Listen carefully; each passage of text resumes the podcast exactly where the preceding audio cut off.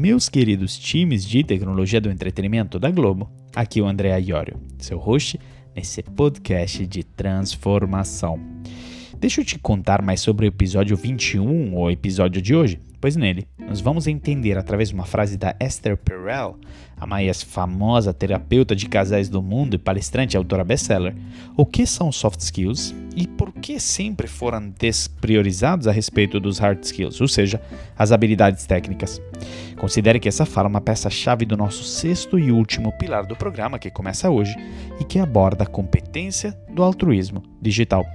No pilar anterior, nos vimos através de episódios do Elon Musk, Jeff Bezos, Tony Xie e Adam Grant a importância do pensamento crítico para desafiar o status quo dos negócios. Neste trecho, a Esther Perel nos fala sobre soft skills. Ouça só. You may have heard me say that it is the quality of our relationships that determines the quality of our lives. But it's equally so that the quality of our relationships at work determines the actual quality of our work and our overall ability to succeed. But unlike performance, relationships are harder to measure, harder to sustain, and harder to repair. So, today, I would say that our professional lives demand an entirely new skill set for relational intelligence. And by relational intelligence, I mean this our ability to connect with others, how we establish trust and overcome betrayal, how we engage in conflict or avoid it. It is those inner stories that determine the way that we communicate to elicit curiosity and collaboration. Now, a few years ago, a business conference would have focused on production, efficiency, processes, performance, the bottom line. Relationships would have been considered soft skills.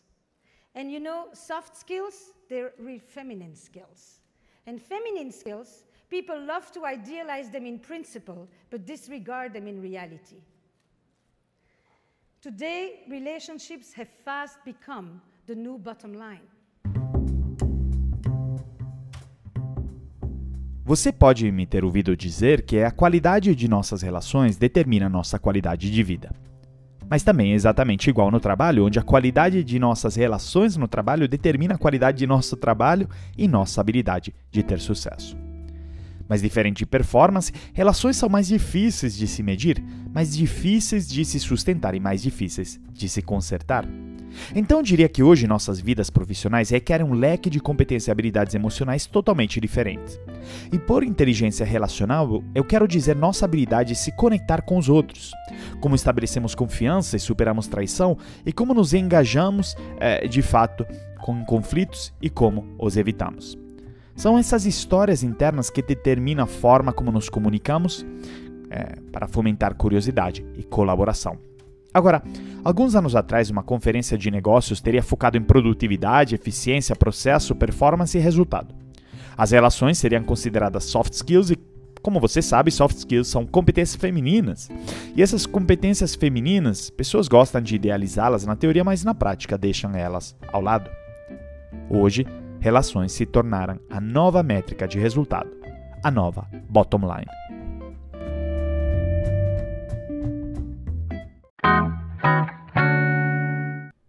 Pense na seguinte situação, que já aconteceu com todos nós no escritório. O seu gestor chega até você durante a sessão de feedback de fim de ano e te coloca alguns objetivos para o ano, alguns dos quais comportamentais. Em particular, ela te diz: a sua meta este ano é ser mais colaborativo. E agradece e vai embora. E a mesma coisa poderia ser se ela falasse a sua meta é ser mais comunicativo, ser mais empático e assim por diante. E você sai da sala atordoado se perguntando como que vou demonstrar ser mais colaborativo? Mas de qual nível? Como consigo medir o quão colaborativo sou agora? E são todas perguntas muito apropriadas, e a verdade é que é muito difícil medir isso mesmo. É diferente do que se o seu gestor dissesse: Até o fim do ano, você tem que alcançar um faturamento de 7 milhões na sua região. Às vezes é até melhor, porque assim fica tudo claro e não sobra o benefício da dúvida. E a Esther nos diz isso, justamente no áudio dela, que talvez por serem tão difíceis de medir, as soft skills sempre têm sido despriorizadas, enquanto se falava e media muito bem eficiência, produtividade e resultado. Até pesquisa Global Trend Reports do LinkedIn 2019 aponta que 92% dos gestores de recrutamento e seleção acham que as soft skills são igualmente importantes, se não mais importantes do que as hard skills. 80% pensam que as habilidades sociais são cada vez mais essenciais para o sucesso de uma empresa, enquanto 89% das contratações ruins são atribuídas a funcionários é, com habilidades sociais ruins. Tem um porém. O mesmo relatório mostra que, embora cada vez mais importantes, as habilidades pessoais ainda permanecem bastante ambíguas, principalmente porque são difíceis de medir. Dos profissionais de talento entrevistados, apenas 41% afirmaram que sua empresa possui um processo formal de avaliação de soft skills.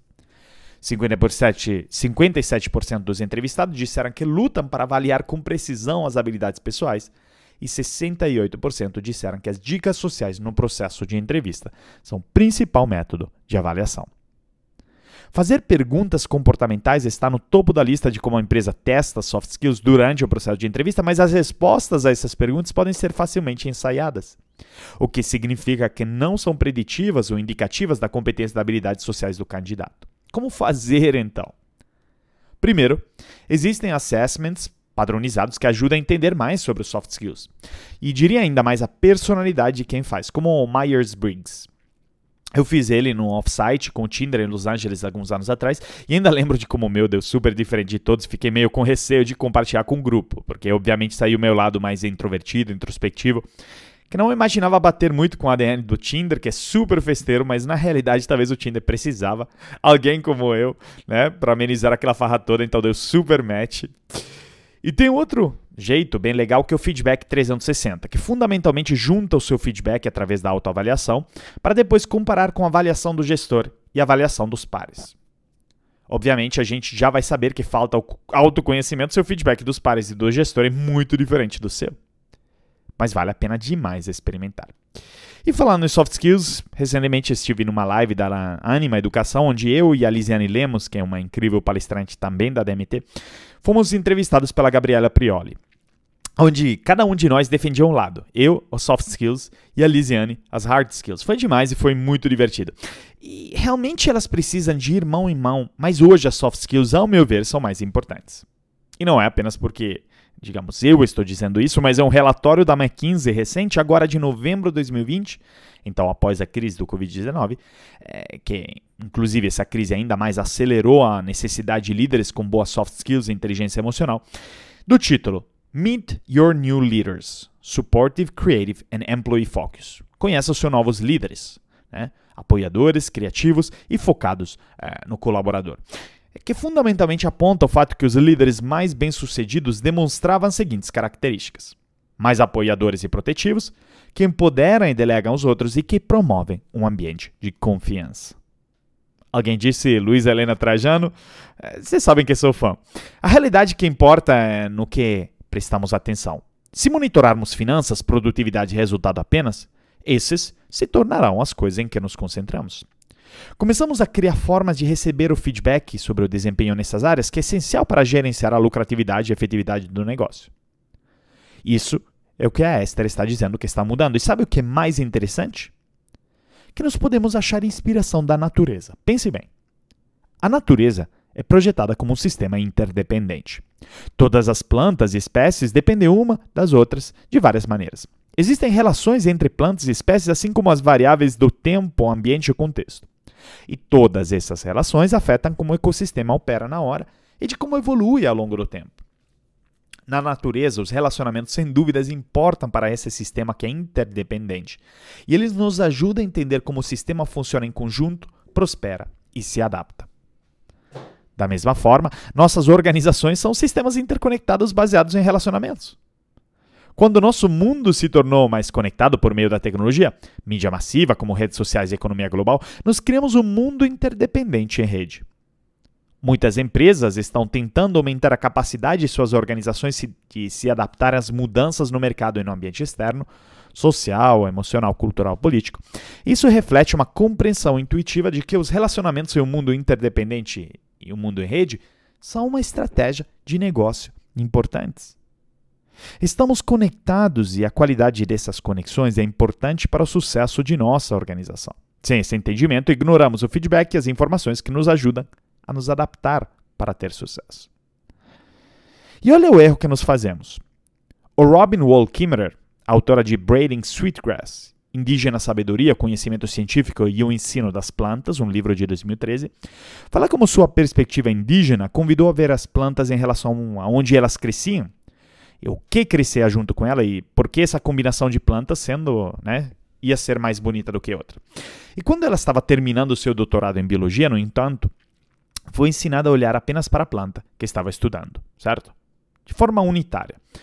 Ela analisava as características da planta por si só, desligadas do contexto e sem consideração da sua relação com outras plantas e seu meio ambiente. E esta é a diferença essencial entre ver as coisas através da lente de relacionamento ou separação. Quando vemos nossas conexões, nosso relacionamento e nosso contexto, procuramos padrões de integração e vemos o valor dos relacionamentos para a compreensão de todo o ecossistema. E quando vemos as coisas através de uma lente de separação, nos focamos no indivíduo, ou nas partes, ou na atividade, sem ver ele, né, como elas impactam todo o sistema. Devemos nos esforçar para compreender e valorizar nossa interconexão, cultivando, fortalecendo e valorizando nossos relacionamentos. Só então seremos capazes de criar uma organização sustentável e próspera, onde as relações são sim valorizadas como meios para resultado financeiro. Agora, uma das fundamentos das boas relações é a inteligência emocional, e certamente a nossa habilidade de se assumir responsabilidade pelos erros e pelas falhas é fundamental para isso. E agora que exploramos a visão da Esther Perel sobre a importância das soft skills, nos vamos despedir. Mas espero que a sua cabeça esteja cheia de questionamentos e provocações, meus caros times de tecnologia do entretenimento da Globo. Nós ficamos por aqui hoje e nos falamos semana que vem com mais um episódio do Transformação.